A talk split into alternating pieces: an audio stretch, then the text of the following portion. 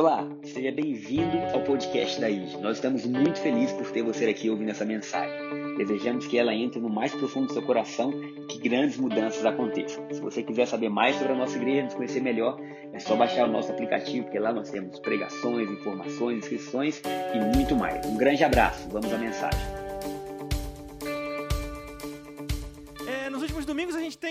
Aprendido sobre justificação. O pastor Gabriel pregou nos últimos dois domingos sobre justificação por fé. E essa é a base da nossa palavra, essa é a base daquilo que Jesus fez, essa é a base do nosso evangelho. Nós somos justificados por fé, nós não somos justificados por aquilo que a gente faz. A gente não é justificado pelo jejum que a gente faz, a gente não é justificado pela oração que a gente faz, a gente não é justificado por aquilo que a gente, por, por ações nossas, a gente é justificado pela fé em Deus. Pela fé em Deus. Nós somos justificados pela fé em Deus, amém? E nós temos aprendido isso, o pastor Gabriel falou com a gente, so, conosco sobre isso nos últimos dois domingos. E é interessante quando a gente pensa sobre justificação por fé, é que quando a gente pensa, olha, eu sou justificado por fé, e algumas pessoas elas começam a perguntar, tá, mas por que, que é por fé? Porque às vezes a gente, a gente dá uma informação e a gente não para para pensar de por que, que é por fé. Por que, que é por fé? Uma outra dúvida que a gente tem muitas vezes quando a gente pensa em justificação por fé é: o que é fé? O que é fé? Será que eu tenho fé? Sabe, eu sou salvo por fé, então será que eu tenho fé? Será que o meu coração é cheio de fé ou não? Será que o meu coração. É, como é que o meu coração está? O que é fé? O que é fé? Sabe? E uma outra dúvida que a gente costuma ter e que as pessoas costumam às vezes bater bastante cabeça com relação a isso é de, tá, se a justificação é por fé, onde que ficam as obras? Né? A gente fala assim, tá, mas e aí? Eu sou justificado por fé, não faço mais nada, vou para casa e fica por isso mesmo. E é por esse motivo que eu quero completar e complementar e continuar o que o pastor Gabriel vem falando sobre justificação por fé e falar hoje sobre fé e obras. Então hoje nós vamos trabalhar um pouco sobre o que é fé, como a fé opera e como é, é, as obras entram dentro dessa equação de fé. Como as obras entram dentro dessa equação de fé que Deus nos dá para que nós, nós, sejamos salvos. Eu sou salvo por fé, mas como que, as, como que essa fé é operada dentro de mim? Como essa fé é operada dentro do meu coração? Eu posso pedir uma coisa para o pessoal que está no apoio? Eu precisava de uma água, porque minha voz já já vai embora. E Só que essa água está gelada, eu não posso tomar água gelada durante a palavra, porque senão eu perco a voz. Se alguém puder trocar por uma água quente, eu agradeço. Muito, muito obrigado. Então hoje nós vamos falar sobre fé e obras, nós vamos entender o que é fé e nós vamos entender um pouco de como ela opera e de como as obras se encaixam nessa equação, amém? Ótimo. Então vamos prosseguir.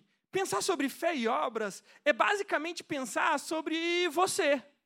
É basicamente pensar sobre o funcionamento do homem. É basicamente pensar sobre como o homem, como que é a natureza do homem, de como que o homem existe. E para a gente pensar sobre a natureza do homem, sobre como o homem existe, a gente precisava saber o que Deus pensou quando Ele criou você.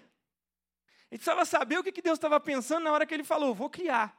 Eu vou fazer. O que será que ele estava pensando? Sabe, se a gente pudesse ter acesso ao que Deus pensou naquele momento, a gente ia ter informações muito mais seguras sobre sobre como que eu opero em fé e em obras. Como que eu funciono e como que, é, como que isso se, se, se encaixa dentro do meu coração. E a boa notícia que eu quero te dar é que nós temos essa informação. Nós temos a informação do que Deus estava pensando sobre você. E essa informação está lá, Gênesis 1, 26. A palavra de Deus diz o seguinte: Também disse Deus, muito obrigado, Nath. E também disse Deus: façamos o homem à nossa imagem, conforme a nossa semelhança. Tenha ele domínio sobre os peixes do mar, sobre as aves do céu, sobre os animais domésticos, sobre toda a terra e sobre todos os répteis que rastejam pela terra. Essa passagem é muito linda. Eu já fiz umas 299 milhões de palavras e de pregações aqui na casa, aqui na ID, só sobre esse versículo, usando esse versículo em algum momento da palavra. E eu quero mostrar para você que essa passagem, ela é o verdadeiro pensamento de Deus a seu respeito antes de criar você.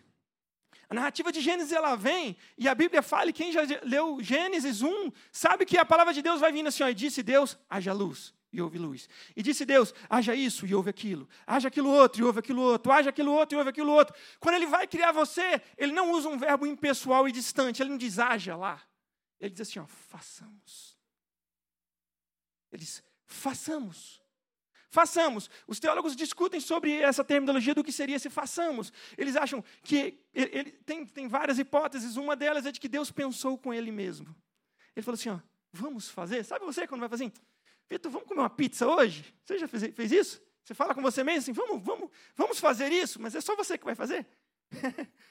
e essa é uma das hipóteses. Deus estava pensando com ele mesmo e falou assim: vamos fazer isso. Façamos o homem a nossa imagem, conforme a nossa semelhança. Sabe, Deus está pensando com ele mesmo. E a, e a, segunda coisa interessante é, ele não está usando algo distante, ele está dizendo assim: ó, eu vou fazer, nós vamos fazer. Aqui, ó, eu vou fazer. Eu não vou mandar ser feito, eu vou fazer pessoalmente.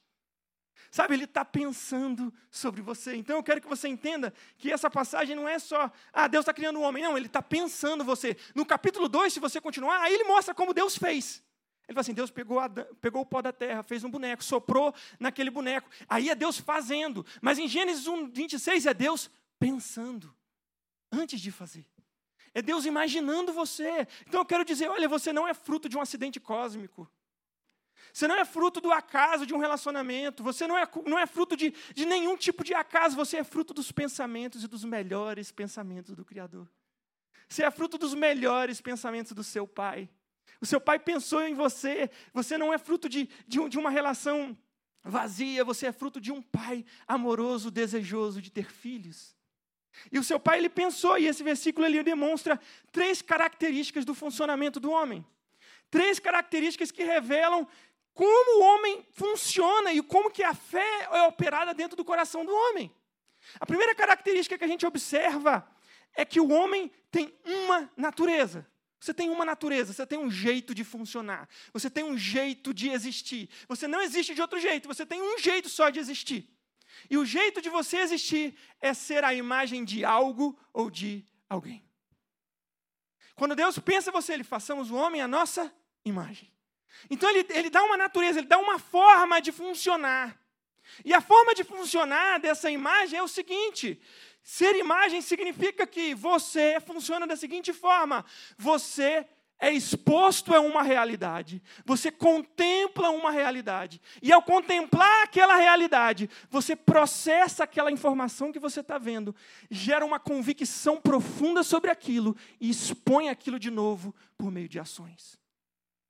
Você olha uma realidade, você identifica características naquela realidade, você forma convicções no seu coração e na sua mente a respeito da vida, a respeito de tudo. E você coloca para fora, você reproduz aquela imagem. Você se torna a exata expressão daquilo que você está contemplando. Tem uma passagem do salmista que ele fala sobre as pessoas que adoram ídolos. E aí o salmista fala assim, ó, os ídolos não, os ídolos têm boca, mas não falam, têm olhos, mas não veem, têm nariz, mas não sentem cheiro, e aqueles que o adoram se tornam semelhantes a ele. Aqueles que adoram os ídolos, que têm boca, mas não falam, têm os seus sentidos espirituais travados e fechados. Porque aquele ser não existe e você está adorando algo que não existe. Então, o que, que acontece? Você tem uma natureza, você tem uma forma de funcionar. Você vai olhar para algo, você vai contemplar a realidade, a realidade que você contemplar, você vai formar convicções na sua mente a respeito de você e a respeito do seu ambiente, e isso vai dispor, isso vai dizer a forma como você se relaciona com o mundo, a forma como você coloca para fora. Vai dizer a imagem que você tem, a imagem que você reflete. Vocês estão comigo?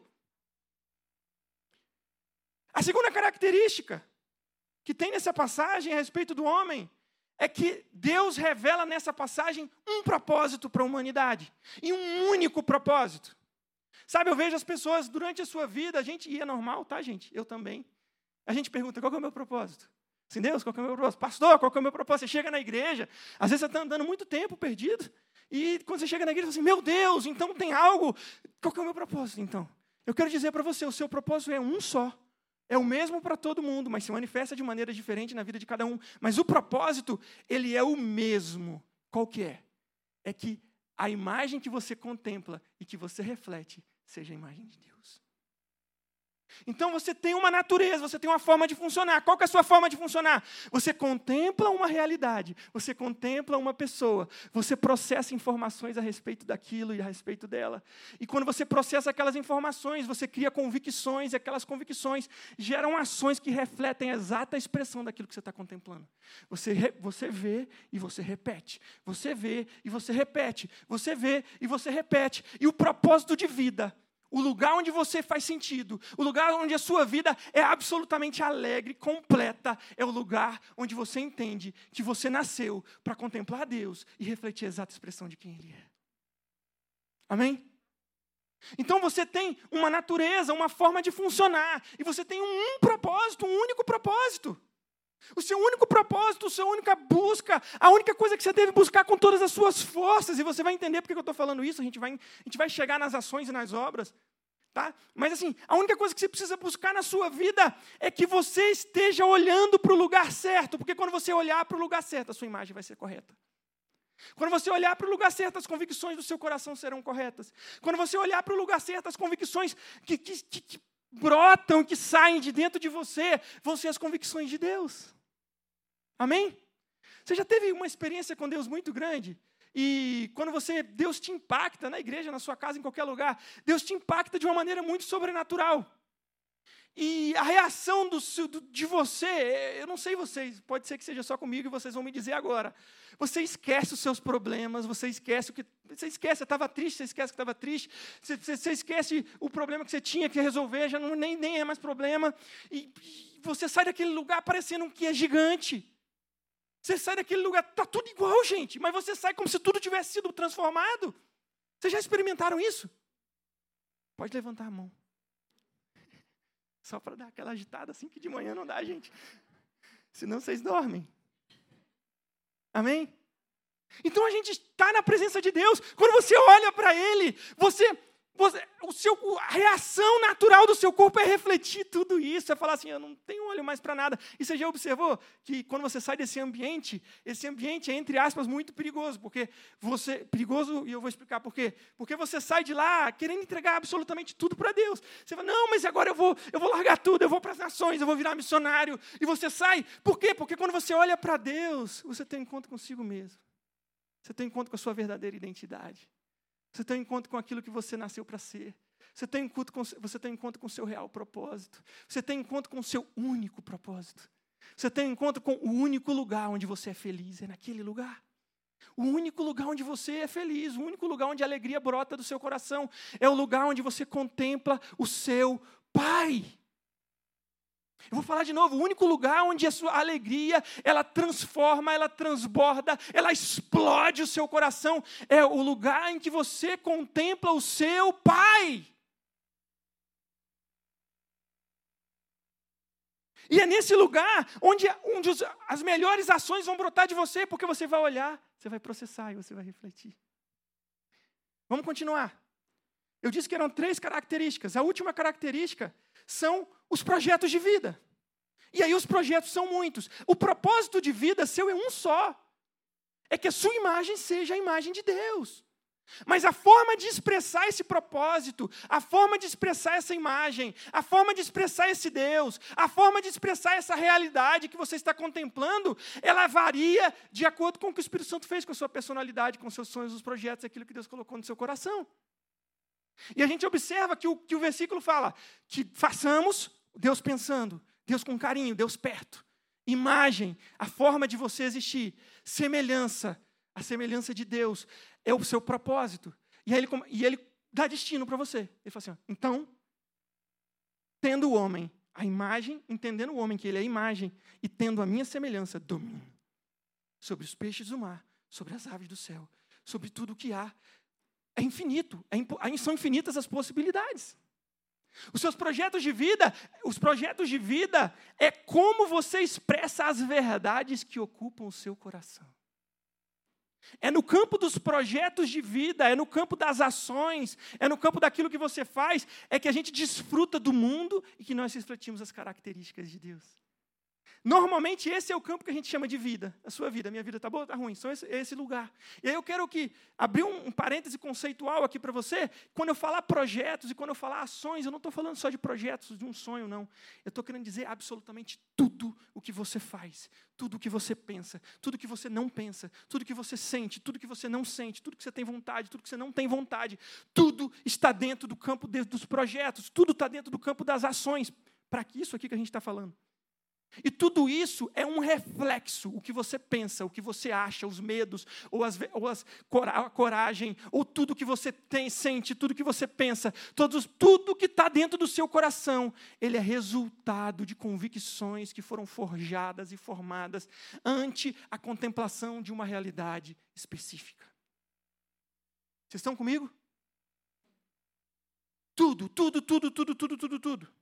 E a questão é, o plano original de Deus lá no Éden, quando Deus estava pensando aquilo ali, ele pega Adão e pega Eva e coloca Adão e Eva num lugar onde eles contemplavam a Deus o tempo inteiro de forma plena. Então Adão e Eva via Deus, eles viam a Deus de forma completa, de forma plena, de forma absoluta. Então a imagem que eles tinham era uma imagem plena, completa e absoluta. O projeto de vida os projetos de vida deles, as ações que, que exalavam deles, expressavam o bom perfume de Deus. O bom perfume das verdades de Deus que estavam sendo incutidas dia a dia no coração deles. Só que em determinado momento há um pecado, e a narrativa do pecado demonstra muito claro essa fisiologia que o homem tem. Essa fisiologia que o homem tem de contemplar uma realidade, processar convicções e expressar essas convicções em ações. Você quer ver? Vou explicar para vocês com calma. A palavra de Deus diz que, de, que Adão e Eva ouviam a Deus, conversavam com Deus, viam a Deus o tempo inteiro. Mas a Bíblia fala que a gente não sabe porquê, e aí não é o nosso objetivo hoje aprofundar nisso. Em determinado momento, Eva, andando no jardim, para para conversar com o diabo. Olha que bonito. Conversar com o diabo. E a palavra de Deus nos mostra na narrativa, e ela vai, vai, vai tendo um diálogo muito, muito sagaz ali onde a serpente, que era o diabo, vai, vai, vai levando o coração de Eva a um caminho, a raciocínios, a, a, a, a mentes, a, formas de pensar, na verdade. E, e o que, que acontece? A serpente diz para Eva que Deus não queria que Eva comesse do fruto proibido, porque Deus tinha medo dela. Olha só. É isso, pode ir lá. Porque Eva diz assim: não, Deus falou para a gente não comer, porque no dia a gente vai morrer. Aí a serpente fala assim: certamente você não vai morrer. Porque, na verdade, é que Deus ele está dando uma tolhida em você, ele está te escondendo um pouquinho. Você acha que Deus quer concorrência? Foi isso que a serpente falou para Eva. Ele é mentiroso, totalmente mentiroso. E olha como, como, como, como isso é isso é impactante. Aquela informação mentirosa atingiu o coração de Eva e gerou nela uma convicção errada de que Deus não a amava e de que Deus estava querendo enganar ela.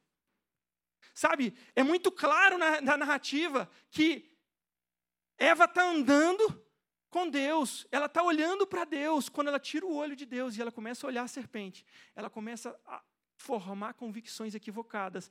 E as convicções equivocadas geraram a ação de comer o fruto. Muitas vezes a gente diz que o pecado original foi comer do fruto proibido. Eu vou dizer para você, o pecado original não foi comer do fruto proibido. Comer do fruto proibido foi a externalização, foi a ação que externalizou o pecado. Foi a ação que externalizou o pecado. O pecado surge quando Eva deixou de comer as palavras de Deus e passou a comer a palavra da serpente. Quando Eva deixou de olhar para Deus e comer daquilo que Deus dizia e passou a comer do que a serpente estava dizendo, as convicções dela foram alteradas, e quando as convicções mudam, as suas ações mudam. Vocês estão comigo? Se as suas convicções não mudarem, as suas ações não vão mudar. Não vão mudar. Então, o pecado original foi a incredulidade sobre o quanto Deus amava a humanidade. Então, em determinado momento, Eva contemplou uma realidade que não era para ela contemplar. Ela mastigou, ela se alimentou, ela comeu uma palavra que não era uma palavra para ela, que não foi, não era, não era pronta para ela, não foi feita para ela, não era verdade. Não era verdade. E aquilo gerou uma convicção no coração dela de que Deus não era tão bom assim. E aquilo redundou numa ação que todo mundo viu. Mas a comer o fruto, que foi a ação que todo mundo viu, começou aqui dentro. Tudo que você faz, tudo que eu faço, que não está em condizente com a palavra de Deus, começa aqui dentro. Começa com convicções aqui dentro que estão equivocadas e que precisam ser transformadas pelo poder de Deus. Se a gente não entender isso, nós vamos viver a vida inteira lutando contra o pecado e nunca vamos vencer, porque a gente vai estar o tempo todo tentando transformar ações, as, enquanto as nossas ações elas são só reflexos de convicções erradas que estão no nosso coração. Amém? E o que, que aconteceu, gente? O pecado ele nos mata. Ele nos mata, por quê? Porque o pecado tirou a gente do lugar onde a gente podia contemplar e cumprir o nosso propósito de refletir a Deus. Então eu preciso ver a Deus para contemplar a Deus, para aí sim ter a imagem dele. Como eu vou ter a imagem e vou refletir algo que eu não contemplo? Algo que eu não vejo.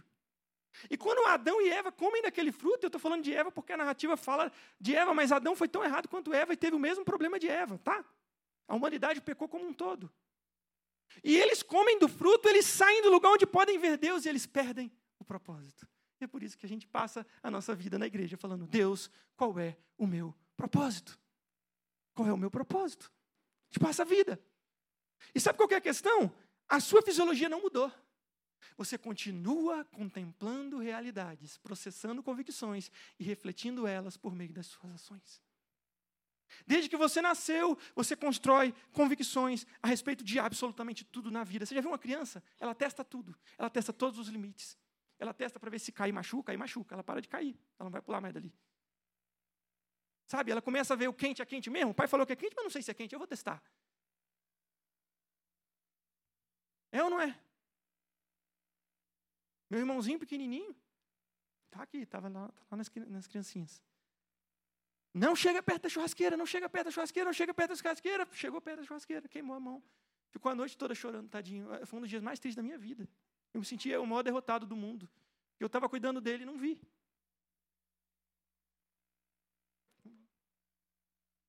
Fui reprovado. fui reprovado como babá, como o pastor Wander disse. eu fui reprovado. Mas ele vai de novo na churrasqueira? Não. Ele formou uma convicção bem clara de que ali não é um bom lugar para se chegar, pelo menos, até a idade adulta. Sabe? Isso são convicções naturais. São convicções do dia a dia. Não pula do prédio, não. Se você pular, morre. Pronto. Você formou uma convicção a respeito daquilo, você vai gerar uma ação de cautela. Não é medo, não, cautela. Vou chegar na ponta do prédio? Não. Vou ter cautela. Entendeu?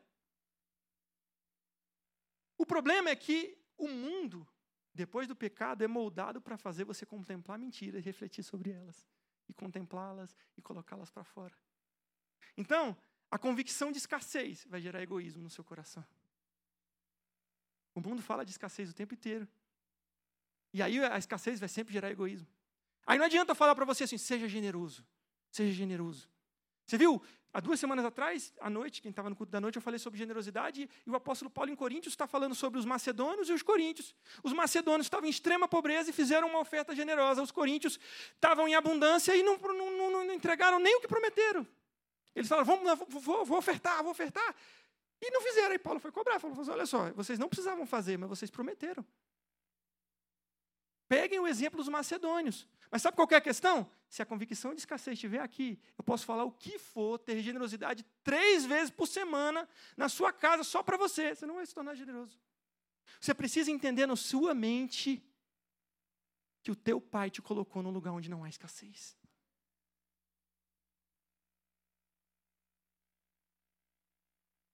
Sabe? Quer ver uma outra convicção muito ruim?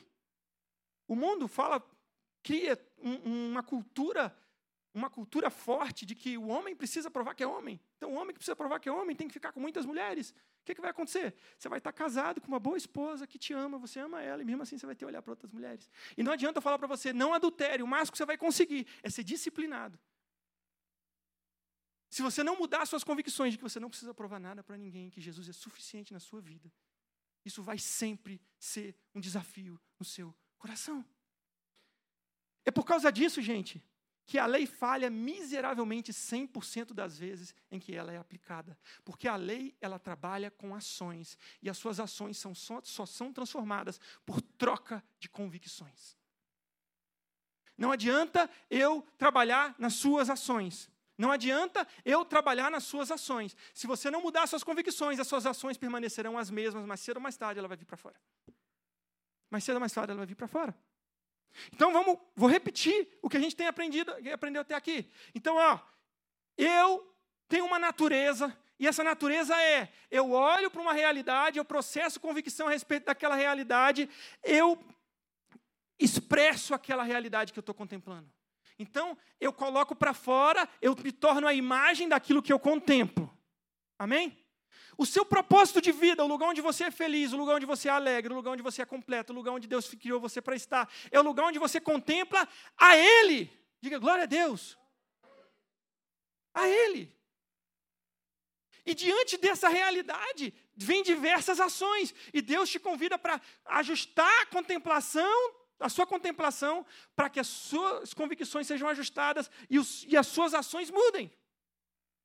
A gente viu que o pecado, o pecado, o pecado original não era comer do fruto. O pecado original foi uma dúvida a respeito do amor de Deus para com a humanidade. E o que é a fé? Por que é a fé que salva? Vamos ler. Hebreus 11, 1.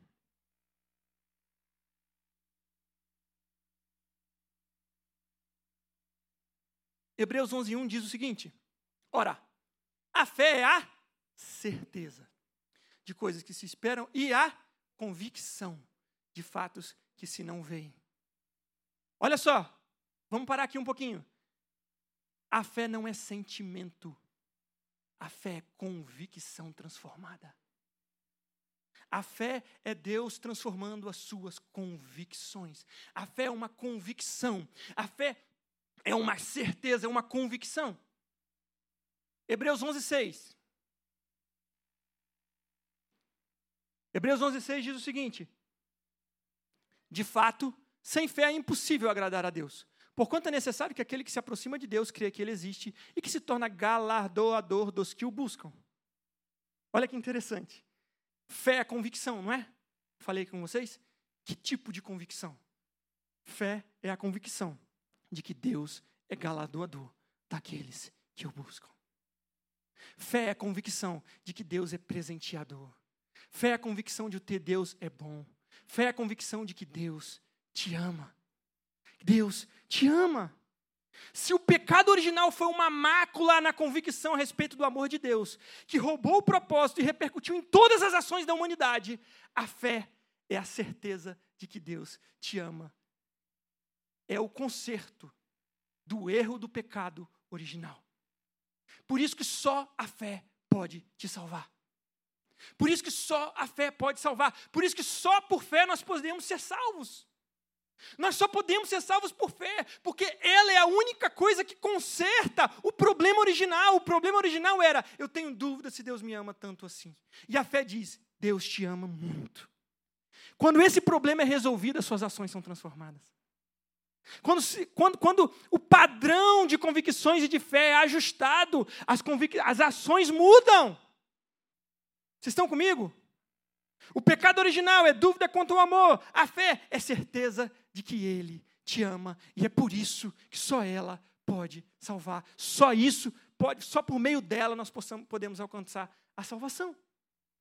O sacrifício de Jesus é, é, é, é, suficiente na sua vida e você alcança ele por meio da fé, porque esse sacrifício revela o quanto Deus te ama, e quando você olha para esse sacrifício, você é absolutamente transformado por essa verdade. E é esse o processo que Deus está chamando você e eu para vivermos. Agora, a gente entendendo como a gente funciona e o que é fé, e isso a gente já entendeu, né? Graças a Deus. Amém? Como que a fé é operada em nossos corações? Não foi isso que a gente falou? A gente vai aprender o que é fé, como ela opera e como as obras se encaixam nessa equação. Não era isso que a gente ia falar? Como a fé é operada em nossos corações? Como eu falei, a cruz, ela é o ato definitivo de amor de Deus. Sabe, se no Éden Adão e Eva tiveram dúvidas sobre o amor de Deus quando comeram da palavra da serpente, O convite de Jesus para a gente hoje é comer do que ele fez, para a gente nunca mais ter dúvida daquilo que ele sente por nós. é mastigar o que ele fez. E aí eu quero te dar algo bem didático que Deus nos dá, e é muito incrível. Quantos aqui conhecem a história da Páscoa, lá dos judeus, lá do Velho Testamento? Como é que é a história da Páscoa? Eu vou resumir rapidamente para você aqui. Os judeus eram, os hebreus eram escravos. Eles eram escravos e Deus vai tirar eles da terra do, da, da terra do Egito para levar para o lugar onde Deus tinha prometido para Abraão que eles viveriam a terra prometida. Então, os, os hebreus eram escravos. Eles estavam escravizados há 430 anos. E o processo para que eles saiam daquela terra, o processo para que eles saiam daquele, saiam daquele lugar, foi um processo doloroso. Tiveram pragas que foram para aquele lugar, e a última das pragas era a morte de primogênitos. Vocês lembram disso? Vocês estão comigo? Morte de primogênitos. E aí o que, que Deus fala para Moisés? Deus fala para Moisés assim: ó, cada família vai matar um cordeiro, vai pegar o sangue do cordeiro e vai colocar na porta. E depois que vocês matarem o cordeiro e colocarem o cordeiro na porta, o sangue do cordeiro na porta, vocês vão comer o cordeiro. Vocês vão se alimentar daquele sacrifício que foi feito. Vocês vão reunir a sua família, vocês vão reunir os seus vizinhos, se a sua família for pequena, e vocês vão comer cordeiro. Muito tempo depois, Jesus vai ser sacrificado como o verdadeiro cordeiro pascal. Jesus morre na Páscoa. E, ele, e, ele, e aquele cordeiro que foi morto lá no Velho Testamento tipificava e representava, era a sombra do que Jesus iria fazer. Assim como aquele cordeiro foi morto e o sangue livrou as pessoas que estavam naquela casa de morrerem, de morrer o primogênito naquela casa, da mesma forma, Jesus morre como um cordeiro pascal, para que eu e você não morramos. Vocês estão comigo? E antes de morrer, o que, que Jesus faz? Jesus, na noite anterior, ele reparte pão e faz assim: ó, esse é o meu corpo, comam. Comam do meu corpo. Bebam do meu sangue. Bebam e comam daquilo que eu já fiz. Você quer ter transformação na sua vida? Coma e beba daquilo que Jesus já fez, porque ele já provou de uma vez por todas que Deus te ama. Você não precisa mais ter dúvida disso. Amém? Eu vou repetir, isso é muito profundo. Jesus está te convidando, pela alegoria do Velho Testamento, pelo fato do Novo Testamento. Os dois fatos, um tem paralelo no outro, um representava o outro, um apontava para o outro. Esses dois fatos falam da mesma coisa, de Deus convidando você para colocar o cordeiro no centro da sua casa, no centro da sua família, no centro dos seus negócios. Jesus está convidando você para colocar o sacrifício dele, o que ele fez, como central na sua vida. Não, não é o que o pessoal do seu trabalho falou. Não é o que o seu pai fez com você. Não é o que, não, não são os fatos terrenos da vida, não é a sua vida muito boa, a sua vida muito ruim. O que você vai colocar no centro da sua história é o cordeiro que foi morto para você não morrer. O que vai ser colocado no centro da sua história, no centro da sua casa, na, na, na educação dos seus filhos, nas premissas do seu negócio, é o cordeiro que foi morto. E é interessante que Jesus, ele reparte o pão e ele fala assim, ó, comei e bebei todas as vezes. Quantas vezes? Todas. Ele está falando assim, ó, façam disso um hábito diário. Façam disso, comam e bebam do que eu já fiz, como um hábito diário, e aí vocês vão ver uma transformação genuína. Vejam só, o sacrifício de Jesus ele é suficiente para salvar e transformar a sua vida, mas você alcança a eficácia desse sacrifício na sua vida por meio de fé, que é uma transformação de convicções no seu coração a respeito do amor de Deus. E essa fé, ela só surge no seu coração, ela só vem no seu coração quando você mastiga e come a verdade de Jesus. Sabe, Jesus foi tentado pelo diabo assim como Eva foi. Jesus estava no deserto. Jesus estava 40 dias sem comer. Você já ficou dois dias sem comer, gente?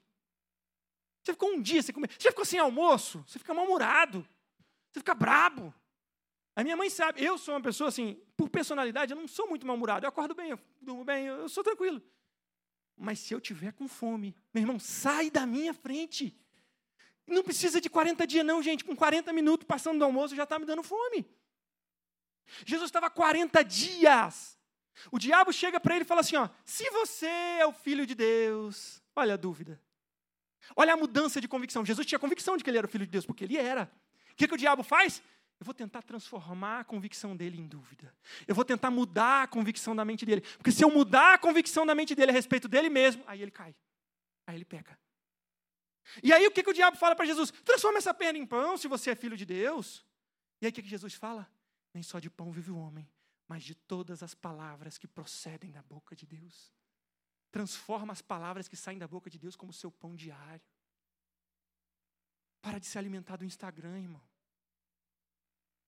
Para de se alimentar do, do, do, Facebook. Para de se alimentar da Rede Globo. Eu não estou falando como condenação de faça, pode ver, pode não ver, eu vejo. Mas não se alimente disso. Porque você acorda, a primeira coisa que a gente faz de manhã é abrir o celular. E a gente vai ver as notícias do dia a dia. E a gente vai ver que tem guerra, que tem inflação. E aí, se tem inflação, o dinheiro está diminuindo. Então, se está diminuindo, tem escassez. Se tem escassez, é, eu não sei mais se eu tenho tanta convicção assim, não. Se você não comer do que Jesus fez, você, as suas ações não vão ser transformadas. Amém? Vamos avançar para a gente avançar dentro daquilo que Jesus está falando com a gente, para a gente acabar, senão o tempo não vai dar. O culto das nove é mais curto.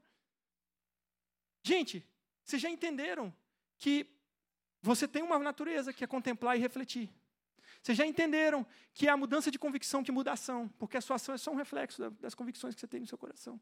Você já entendeu que o pecado tirou, te tirou do lugar onde você podia ver Deus e refletir Ele, então roubou o seu propósito. Você está na busca do seu propósito. E eu estou te falando que o seu propósito você encontra em Jesus, porque em Jesus o problema da dúvida foi resolvido. Vocês estão comigo? Amém? Então, não, glória a Deus para beber uma água, gente, pelo amor de Deus. Não dá, eu estou tentando, mas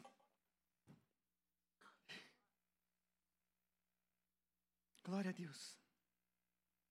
Então a gente já entendeu isso, e a gente já entendeu que o convite de Jesus é: coma do que eu já fiz. Coma do meu sacrifício, coma da cruz, coma, coma de, de, cada, de cada centímetro. Beba do meu sangue, beba do que eu fiz. Beba e coma. E aí a dúvida que vai vir é: como que eu me alimento da obra de Jesus, né? Como que eu me alimento?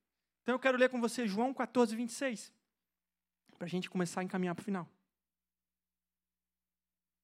Mas o Consolador, o Espírito Santo, a quem o Pai enviará em meu nome, esse vos ensinará todas as coisas e vos fará lembrar de tudo o que vos tenho dito. Vou repetir. Mas o Consolador, o Espírito Santo, a quem o Pai enviará em meu nome, esse vos ensinará todas as coisas e vos fará lembrar de tudo o que vos tenho dito. Amados, comer, comer, comer de Deus, comer do que Jesus fez, é se alimentar do Espírito Santo. Comer do que Jesus fez é entender essa verdade na sua vida.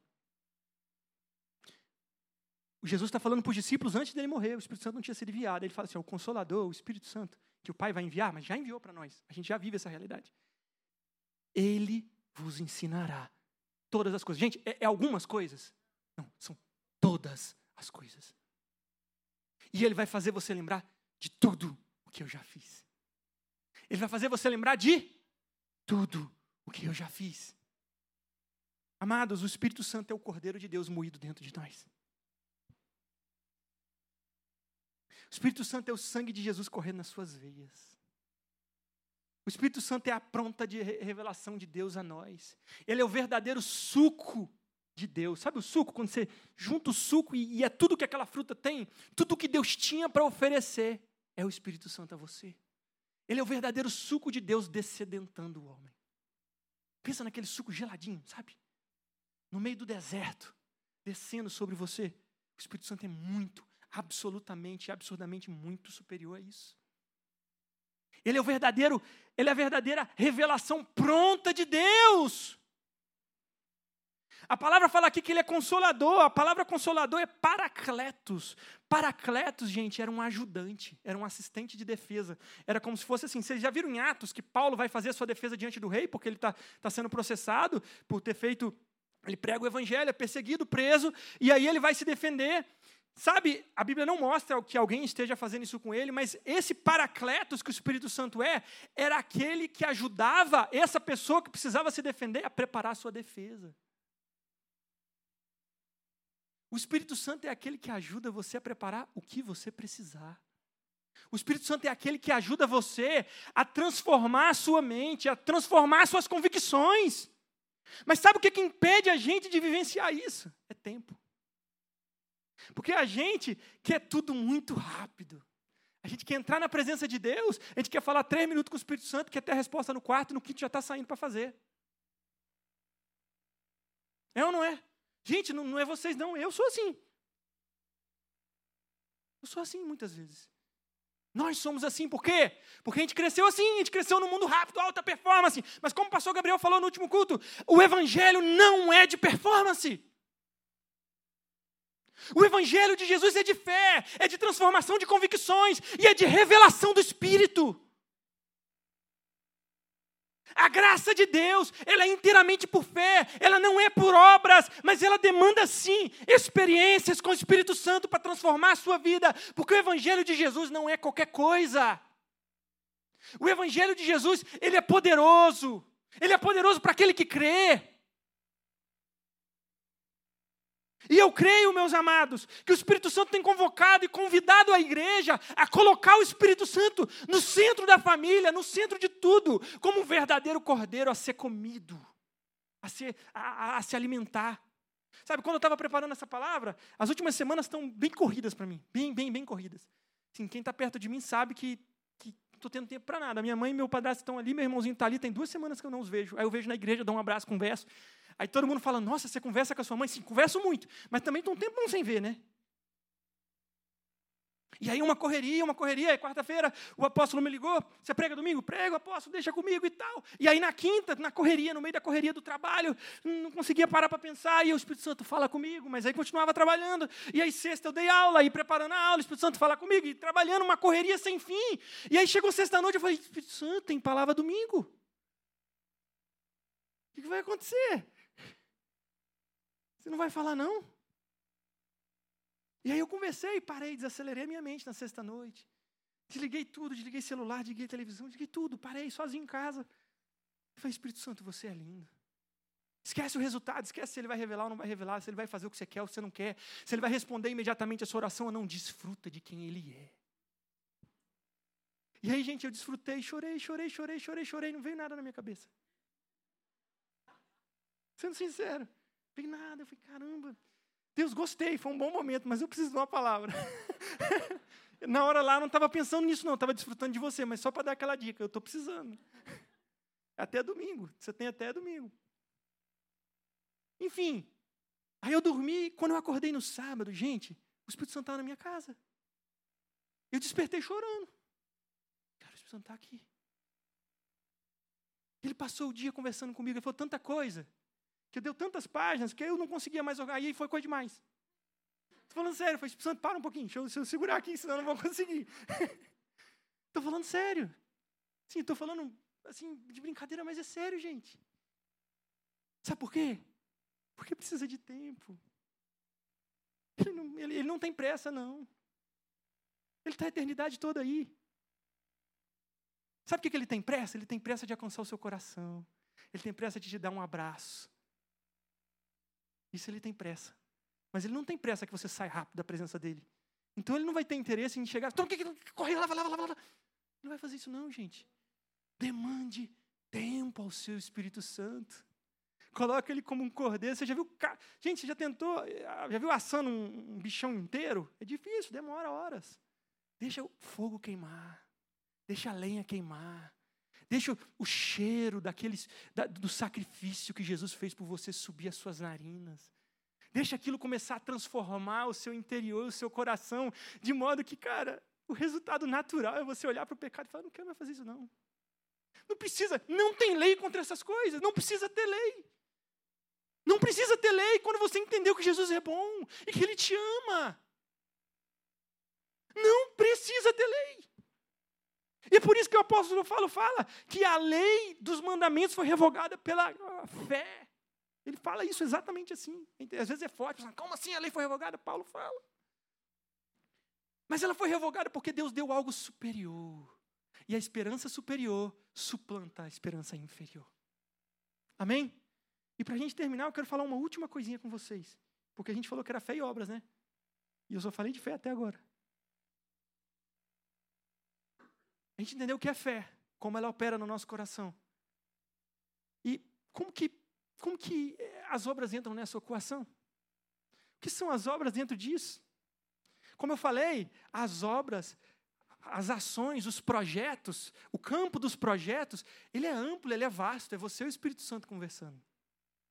Sabe, o propósito é um só de todo mundo, refletir a imagem dele. Mas os projetos, o que você vai fazer, o que você não vai fazer, é você com o teu pai. É você com seu pai. E sabe, quando a gente entende a fé e quando a gente entende a graça, muitas vezes o que a gente vai fazer, ou seja, o estudo, o trabalho, a família, não vai mudar tanto, mas sabe o que, que muda? O prêmio. Porque o apóstolo Paulo fala: eu deixo as coisas que para trás ficam e eu avanço para o prêmio da soberana vocação. Sabe, eu quero falar, mostrar uma coisa para vocês. Interessante. O prêmio da vida sem Deus Pode observar e se tornar alguém. Cara, tudo que a gente faz na nossa vida, é que você acorda, pequenininho, que você começa a entender alguma coisa, você vai estudar para ser alguém na vida. Eu não estou dizendo que não tem que estudar. Aí você vai crescer, você vai, você vai fazendo, você vai fazendo para se tornar alguém. E você quer casar, para se tornar alguém, você quer se tornar alguém, você quer ser alguém, você quer ser alguém na fila do pão. Não é? Gente, hum, não é assim, não é só comigo. Você quer ser alguém. Não, imagina, eu chegando lá e fazendo isso, e todo mundo olhando, caramba, esse cara é bom mesmo. Todo mundo passa por isso, gente. Todo mundo tem isso. Os discípulos não disputavam quem era o maior. Os discípulos ouvindo Jesus, eles brigando, brigando, brigando, gente. Os apóstolos, que a gente tem como referencial, antes do Espírito Santo descer sobre eles, eles brigavam para ver quem era o maior. Não, maior sou eu cheguei primeiro. Não, o maior sou eu porque eu fiz mais coisa. Eu estava lá no monte da transfiguração. Você estava? Não estava? Então não é. Então não é. A gente faz isso o tempo inteiro. A gente faz isso o tempo todo. Você lembra da Torre de Babel? O que, que a Torre de Babel, o que, que eles queriam fazer? Vamos construir uma torre bem alta que chegue no céu e tornar célebres os nossos nomes. E sabe, no mundo, você é estimulado a tornar célebre o seu próprio nome. E aí qual que é o problema? O problema não é o que você faz, não, meu amado. Seu estudo, seu trabalho, é bênção. O problema é que a gente passa a vida fazendo tudo isso para tornar o nosso nome célebre, quando Jesus já fez isso na cruz. E ele não vai tornar o seu nome célebre da forma como você estava esperando. Ele vai tornar o seu nome célebre mostrando para você que você não precisa provar nada para ninguém, você já é.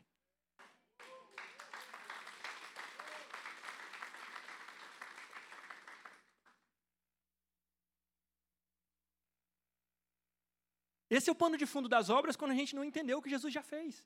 Quando a gente não entendeu o sacrifício de Jesus, esse é o pano de fundo das obras. Esse, esse é alguém. E Jesus tira, do, tira você desse lugar de precisar ser alguém para te colocar no lugar. Eu já sou e por isso eu reflito o que eu já sou. Eu não, eu não, eu não, eu não, eu não sou generoso para receber. Deus me deu ampla, ampla provisão. Mesmo que eu não esteja vendo, como os macedônios estavam em escassez, em extrema pobreza, mesmo assim fizeram, porque ah, essa pobreza que está aqui é leve, momentânea e passageira, porque o que Deus fez na minha vida é muito maior. Mentalidade. Mentalidade. Mentalidade. Sabe o que eu acho legal, gente? Tem uma coisa que eu acho lindo, lindo, lindo, lindo, lindo. Tem uma das coisas que desde quando eu era criança eu me apeguei aquilo, é quase algo infantil, porque realmente quando eu era criança que eu li isso. E eu acho que eu sinto um pouco isso dentro do meu coração ainda. Porque em Apocalipse 3, Jesus fala que aquele que vencer, ele vai dar uma pedrinha com um nome novo. Você queria tornar o seu nome célebre? Deus já tem um nome preparado para você no céu.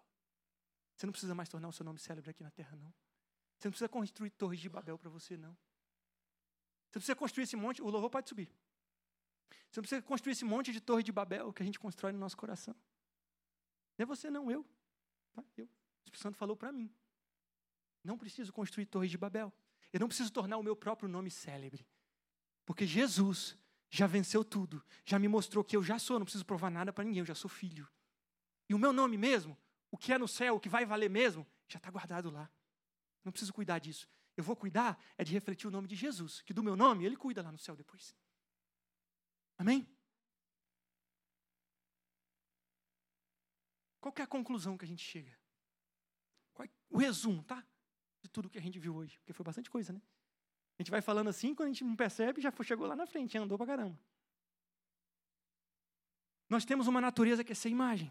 Você contempla uma realidade, você processa convicções e coloca para fora.